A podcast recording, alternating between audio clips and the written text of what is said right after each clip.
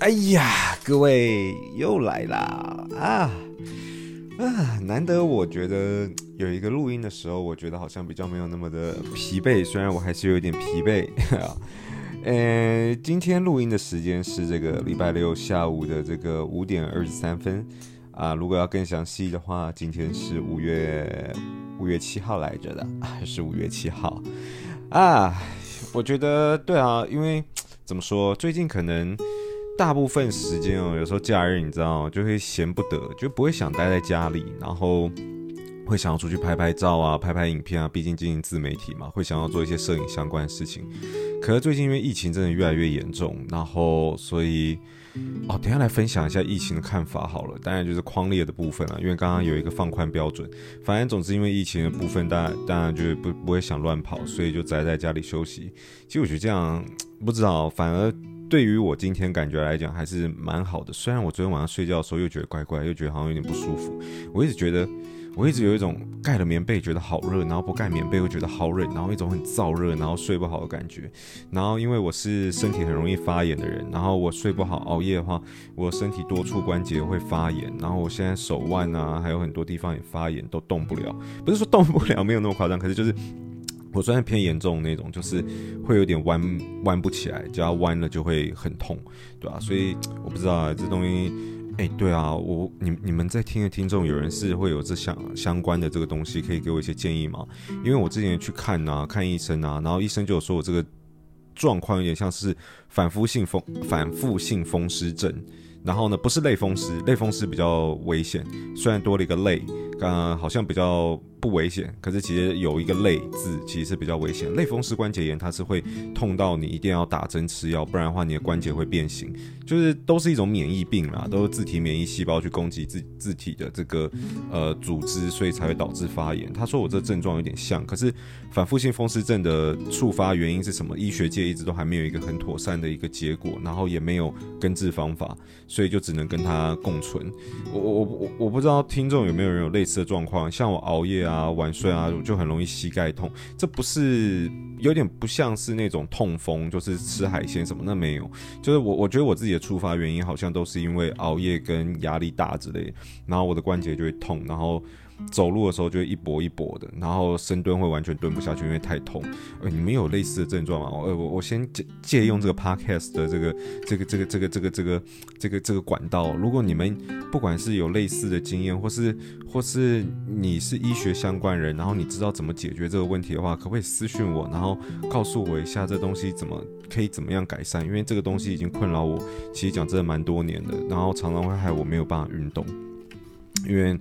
身体真的就差，我真的从小到大身体就不好。然后呢，对啊，我我今天早上还在量体温，我觉得我自己有没有发烧？嗯，看起来是没有，可是我一直觉得我在生病边缘。我觉得最近疫情的关系，大家越容易越来越容易吓自己。而且今天早上起来的时候，我收到我这个员工的这个一个 line 的私讯，然后他要告诉我他妈妈确诊，然后怎样怎样的。然后当然就是先隔离嘛。只是说，我觉得，嗯，有一个政策，我觉得这是比较主观的看法啊，立场就比较。比较多元一点，我觉得可能每个人有不同的立场，你们也就听听我的立场就好，也不代表我的立场就一定是一定是正确或错误之类的。反正你们就听听看，有一个一一个一一种声音，就今天有那个匡列匡列这个。下修原则嘛，然后呢，以后是只需要是同住者或是亲密居住者才需要被框列。我个人还是认为这是挺好的，因为呃，我感觉出来政府对于这个东西越来越放宽哦。然后今天又四万六千例，越来越把它当做一种，嗯，这叫什么讲？好像把它当成流感在在在在在在在规划，在在经也不能说经营，就是在。在处理的感觉，然后当然轻症者跟无症状者的人也是很多啦，重症者已经变很少。然后对啊，我不知道这样做是好还是不好啦。可是呃，对于至少我公司经营的者来讲，其实是比较方便的，因为我是做 B to C 的嘛。那呃，我两间公司的人力又在同一间办公室里面，所以其实只要有一个人确诊，那如果就以前的状况，所有人被框列的话，那我整间公司都不用营运呢，就全部都变远端，然后而且我的物流也是在同一个办公室，所以我的物流也没办法上班，那我的物流就没办法出货，那就会有蛮多的问题跟不方便处，那可能会造成，如果你你说哪怕是一周好了，可能都会造成哦。不少的损失哦，所以现在的这种亲密关系居住者才需要框列原则的话，有人确诊的话，我们只需要做消毒，然后大家就可以上班，不需要剩下的同事被框列。我觉得对于呃我经营企业的人来讲，还是挺好的啦，还是挺好的。但我觉得当然防疫期间大家还是要小心一点，没有错。只是这对于我公司经营来讲。应该是比较好的，不然其实我们之前内部跟一些高层又在讨论一些事情的时候，就觉得哇，这样子好难搞。我们的配套措施跟就是如果真的有人确诊的时候该怎么办？那他所幸目前是大家都是没有没有没有什么状况。我们目前已经导入就是每周都一定要那个快筛了，我这边有发快筛剂，然后每周日一定要快筛，然后确定然后要上传。然后呢，上传确定没有问题的话，然后下个礼拜周一才可以开始上班。然后每一周都需要做一次这样子的一个检测。我觉得也还是一个强心针呐，虽然我也不知道那快筛剂准不准，虽然当然就是政府核准，只是我我我也不知道。有时候因为那个嘟鼻孔，我真的不知道怎么讲哎，我我我我我很怕不准，因为我不知道有人会不会有些人就只是嘟鼻毛嘟一嘟而已，然后就就就就就就送了，然后呢可能也不准，然后我为了要测得准，我就嘟到比较深，然后我上次还嘟到流鼻血，好痛哦。嗯，哇，肚鼻孔真的是好痛，好好好好不舒服的过程哦。好了，今天的闲话家常，我们已经聊了蛮久，这次聊了六分半，然后讲了一下这个疫情的一个状况，然后一开始还讲了个什么来着的，呃呃，这什么的，我有点忘了，反正好像都是疫情相关的。那我们就进入今天的主题吧。今天的主题呢，我想跟大家分享是。有一样是 Podcast 上面有一个人问了我一个问题，我觉得挺好的。那在此呼吁下，我在 Instagram 上面常常会有这种问答 Q&A 的机会。那如果有兴趣的话，欢迎追踪我的 Instagram，Hong Kai 点 C H U N G K A I 点 C 啊，然后不定时的就会有这种问答。那简单的话，我可能可以当下直接啊透过现实动态回复。比较复杂的话，我就会像今天一样用录一个 Podcast，不一定是复杂，但如果我觉得是蛮有值得分享的话，我就会像今天一样录 Podcast 跟大家分享。好的，那其中就有一个人问我一个问题，我说你身为老板，一定会常常面对到一对多的局面，那你通常都怎么沟通？哦，我觉得这个问题很好，确实，我身为老板，我每天都在跟大家开会。跟各部门或是跟所有人开会，然后呢，大家会跟我报告他们的一些想法、跟一些提案、跟接下来要做的事情，或是他们做的一些决策。那我一定会有我自己的立场跟我自己的看法。然后常常啊，我必必须也得讲，常常我的看法跟大家是呃是是是不太一样的。那这个时候到底该怎么办呢？我觉得这个。嗯，我觉得今天这集的内容，大家可以就是当闲聊听听也好，但我觉得这可能一部分也可以。嗯，用在你的一些生活状况。我相信听我 podcast 的人，大部分应该都还是以员工为主嘛。那我不确定今天的内容有没有办法帮助你在职场上。然后，如果你面对到一对多的局面的时候，不管是你的心态怎么调整，亦又或是呃听完以后你会不会改变你跟别人的沟通方式，这个我觉得我我不太确定，因为我很少谈论这样子的主题。然后，我也我我也觉得这。这个东西到底有没有办法？今天内容到底有没有办法让你受惠？可能也会很大幅度的取决于你平常跟你的啊、同事的沟通方式跟沟通模式，甚至你的职缺内容，可能都会有影响。所以不好说。希望今天的内容可以对你们有帮助，好吗？那我就继续开始啦。那么，哎，等等，难怪我就觉得不对，我就觉得不对，我口好渴，什么怎么就开始，我就觉得怪怪，我口渴死了，喝水，各位喝水。我就觉得啊，对，就不对啊。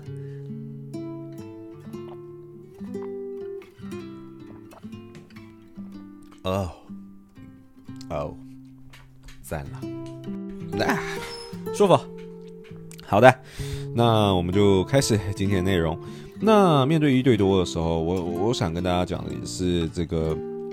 呃，在我的公司哦，其实这种状况其实是发生非常多次的。那以我的立场来讲好了，呃，其实我大部分的情况，大部分的情况，我还是会选择用投票的方式，就是以少数服从多数的原则在执行事情。那即便是我个人哦，啊，我个人，只会占一票，我不会说，哎，我是老板，我一个人的比值就是二十票啊，这样子去投票，不会，不会的，就是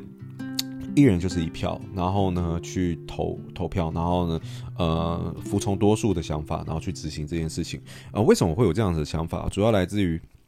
有在听我比较多次 podcast 的人，可能就会知道我的想法一直都属于我不认为自己的想法一直都是正确的，然后我也不确定，应该是说。呃，我觉得凡是做每件事情都会有它的好跟坏啦。然后，呃，加上我也不能确定说我自己的想法一定是正确的，所以我会很大幅度去采纳跟相信别人的想法，然后呢，去听从别人的意见，但也不是听从啦，这样听起来好像我很没有主见。可意思是说，我会很愿意去接纳，即便是跟我想法不符合的，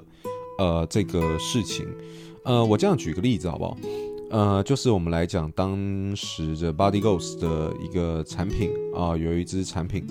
呃，具体是什么产品，我觉得我就不要透露好了。呃，其实用时间轴来看的话，你们呃，如果是比较深入的铁粉的话，大概也知道我会在说哪一支产品。可是我觉得可能这会牵扯到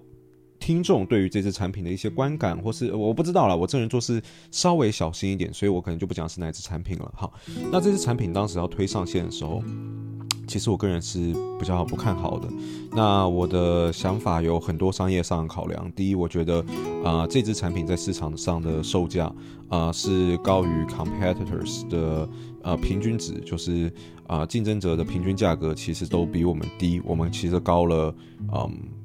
一些哦，有高了一些哦，其实不太不算少。那除此之外呢，这个东西的仓储容积率又比较大一点，它。能创造一样营业额的前提下，就跟乳清蛋白这样子的产品比的话，它所要占的体积又更大了。那我的仓库压力就会变更大。然后同一时间，它还有一些，我不能说，我先告诉你们啊，就算你们猜到这是什么样子的产品，我必须得说，产品本身是没有缺点的。哦，我今天在研发，在做一款产品的时候，我问心无愧，我一定要是产品是好的。但是我现在还是讲出它的缺点，我只能说这些缺点并不是这个产品本身的缺点，而是以营运者为角度时的缺点。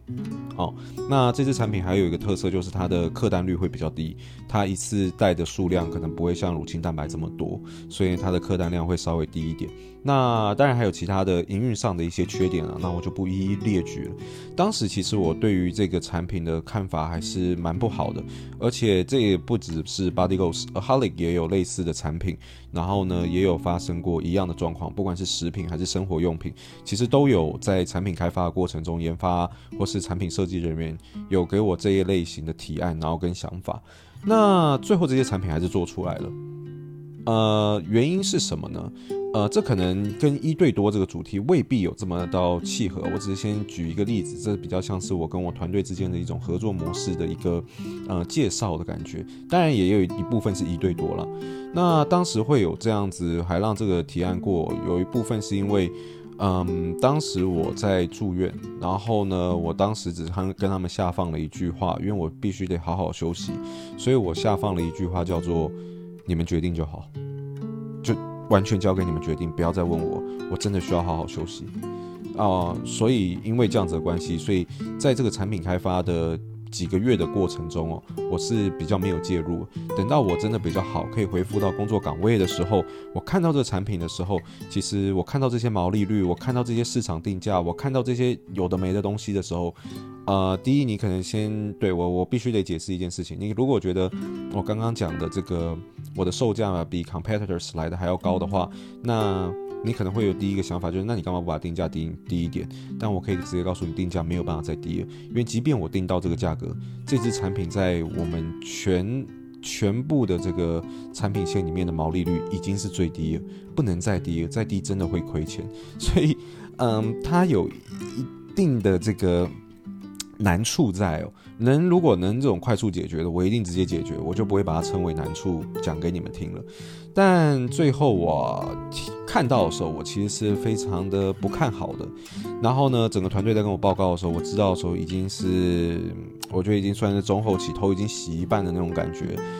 那我当时就有一个想法，就是还是得上吧。就让他上了。原因很简单哦，虽然我极度不看好这个东西哦，但是我当下也不好意思直接喊卡了。这种情况就是像我刚刚讲的，我就面对到一对多了。可是呢，我还是听听从于大部分人的想法。大部分人想要做这支产品，把这支产品做出来。我当时秉持了两种想法。第一个想法是我认为这支产品百分之八十会失败，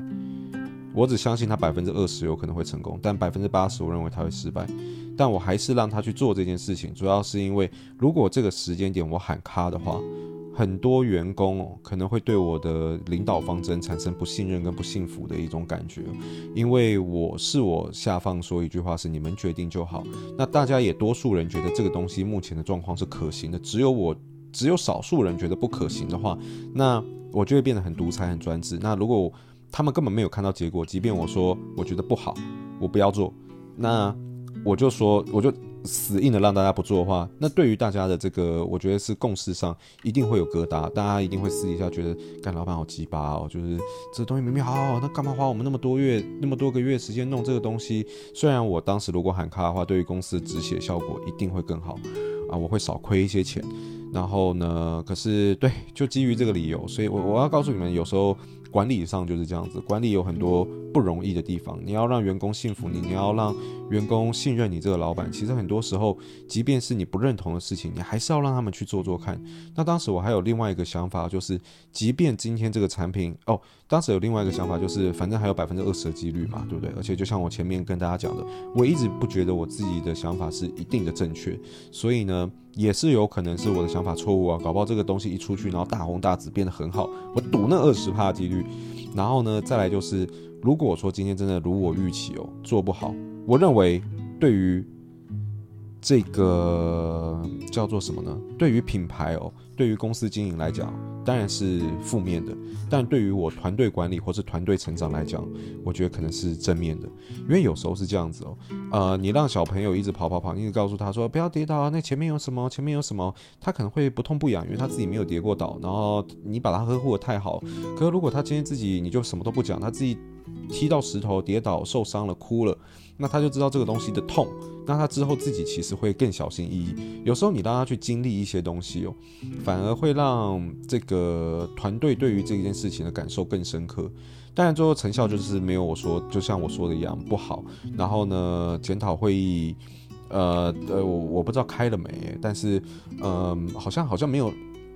没有开得很很很仔细啊，这个东西我觉得对，怎么没有开得很仔细？诶，还是他们有开，我不知道。等等，这个东西好像落掉了。诶，突然录一录，自己想到这这一个环节。对，反正总之，在这个检讨的过程中，大家都会自己去，我也会把我的观点讲出来。虽然我的观点不一定正确，但是我会大让大家知道，可能我觉得呃失败的原因是落在哪些点，那大家就会更。谨记这些东西，然后下次他们在做开产品开发的时候，他们会更小心，呃，去犯以前曾经犯过错。所以我认为，对于团队的成长哦，还有很多东西来讲，这也是有它的利处在的。那所以，我想用这个例子跟大家分享。其实，在面对一对多的情况下，很多时候我其实就是秉持着我刚刚讲的这种原则，就是我很大幅度去相信我的员工跟别人的想法，我不觉得我自己是正确，所以多半情况我是采多数决的方式去执行。然后，即便我很不认同一件事情，我可能还是会让他执行。那原因就是我刚刚讲的以上。那这样听起来不就变成是这个老板好像就完全没有威严，然后什么东西都用投票的就好好了吗？那感觉好像这个老板的存在意义也不大，从头到尾都让团队投票就好了嘛，对不对？所以结论来讲，当然不是只有这种情况，当然还是有不少情况是我会很专制的去做这件事情的。呃，跟大家举个例子吧，我个人的心态跟想法是这样子，就是由于我今天是老板。所以我今天说一就一，说二就二，所以我不管说什么，员工一定会执行什么，但不代表他们认同我，懂吗？呃，如果在这个合作的过程中哦，在这个领导的过程中，我认为只要我下放出来越多的执行方案，然后是员工不认同的，那长久以来一定会产生一些疙瘩。然后这可能也会让这个员工做的比较不快乐，然后呢，甚至最后离职。你可以想象，你今天身为员工，如果老板每天叫你做的事情，你根本都不认同，你根本不认同这个团队，你根本不认同老板的想法的话，那你其实很难待久。这不是我喜欢的一种管理模式跟呃团队前进的方向。我希望团队，虽然我知道团队人数多了，那一定不可能每个人每个人都有自己的立场跟价值观跟想法，我不可能让所有人都在同一条线上，但我会尽可能的做到这件事情。那我的方法究竟是什么呢？其实就是很详细的交代我为什么要做这件事情。非常非常详细的交代我为什么今天要做这个决定。今天面对到很多一对多的决定哦，或是根本不用一对多，我武断的决定要做一件事情的时候，我更多的情况我会让大家知道，做一件事情背后一定是有一个目的的。我会很清楚的让大家知道我做这件事情的目的是什么，然后我会花很多的时间在开会的过程中，很详细的阐述我这个人的观点是怎么看待这件事情的，为什么我认为做这件事情可以达到这个目标。我为什么要做这件事情？我跟团队在开会讨论的时候，像我花长时间这样阐述我自己的想法的过程呢，我往往会跟团队的人讲一句话哦：你要做到只有一件事情，就是理解我，但你不用认同我。听得懂吗？这是有落差的哦。你需要理解我，但你可以不用认同我，没有关系。呃。我认为理解是一个非常重要的观点哦，因为我相信我们做人做到一定的年纪哦，在面对到很多矛盾的过程中，你们一定多多少少有一些经验，是在两个抉择之间，你可能或多或少都可以理解为什么要做 A。也知道为什么要做 B，即便这两种做法之间是相互矛盾的，因为各有各的立场。那你也没办法用量化的指标来说哪一件事情一定好，一定不好。那你只能知道两两种做法各自有各自的立场跟背后的原因是什么，哪怕你未必这么认同这件事情的本身，但你可以理解为什么 A 这派人要做这件事情，也可以理解 B 这派人要做这件事情。虽然我讲的比较抽象，但我相信你的生活成长背景过程中一定有类似的事情。那我希望做到的，就是做到的这个，呃，这个目的啊，就是我花这么多时间跟我的员工沟通，然后面对到这种一对多的情况下的时候，我会做到的事情就是非常详细的告知我要做这件事情的目的是什么，然后我的方法是什么，然后我期望怎么做，然后呢，呃，希望透过这个过程中，在最后我一定会问大家，然后呢。啊、听一下大家的意见想法。我希望达成的效果就是，你们不一定要认同我做这件事情，你们不用到认同，但你们一定要理解，因为理解其实就已经，呃，可以有很大的改变了。即便你不认同，但你可能会产生包容。可是如果你今天身为员工，然后你完全不理解也不认同老板为什么做一件事情的话，那我觉得事情就很大条了。那久而久之一定会产生疙瘩。对，你理解不认同，那还没有关系。这样我觉得。大部分我在跟大家沟通的情况下，大部分我认为大家只要理解就可以认同了，因为我会讲得非常的有逻辑，然后我会讲得非常的清楚。我认为就是这样子，呃，做事情吧，呃，我我我下一篇会跟大家分享，就是我的思维方法是什么，我是如何培养我的逻辑思维的。所以，即便我在做一件事情的过程，我在很详细的阐述我这个过程中的时候。呃，我自己都知道这件事情有没有逻辑，毕竟我都讲出来。那我只要会愿意分享，或是跟大家开会讨论的话，我一定认为这是非常有逻辑的，除非。底下其中有员工比我更逻辑狂，然后呢，讲了什么东西可以反驳我的逻辑，那我觉得就没有问题。可是大部分情况应该是不太不太有的啦，正常正常情况是不太有，所以大家理解完了以后，基本上也就可以认同我的想法了。对，所以面对到一对多的时候，我很多情况下还是会比较武断的，包含后续的几个两个品牌的一些产品开发，有时候我认为某一个产品直接我看起来就是不好。我就直接讲，有些哦，有些真的是太不好，我就直接讲了。然后，呃，还有要考量到一些风险评估的问题，比方说，呃，公司目前已经可能上一支产品表现已经不好，我已经让你们试过，那我下一支产品就必定得变得比较专制一点。如果我觉得不好，那即便还是我刚刚讲的一些可能性，我可能会看错啊，你们讲的有可能是对的，那我还是得必须说，我。必须得这个比较专制一点去做我认为正确的决定，毕竟公司经营不是在学校或者不是办家家酒嘛，我还是要想办法让公司赚到钱，然后呃我这样才有办法让团队变得更扩大，然后呢才可以养活我的员工。所以呢，面对到一些事情，该硬起来的时候，我绝对还是会硬起来的。可是我这个人的个性可能就比较游走在，我想想看，应该是三十七十吧。我百分之三十的时候，可能会选择像前者说的一样，就是我更哎不不一定要看事情哎。如果看事情的话，可能会到五十五十哦。可能所有事情涵盖进去的话，五十五十哦。有时候就是多数决投票，然后即便我不认同，我也会放大家去做这件事情。有时候我就是大家应该。百分之五十，我是会很专制，但是切记一点哦，如果你今天是身为管理者的话，你一定要知道，就算你今天只是一个部门主管，只是一个小主管都没有关系。不管你今天是不是品牌的创办人，你是不是老板，都要记得一件事情哦，因为。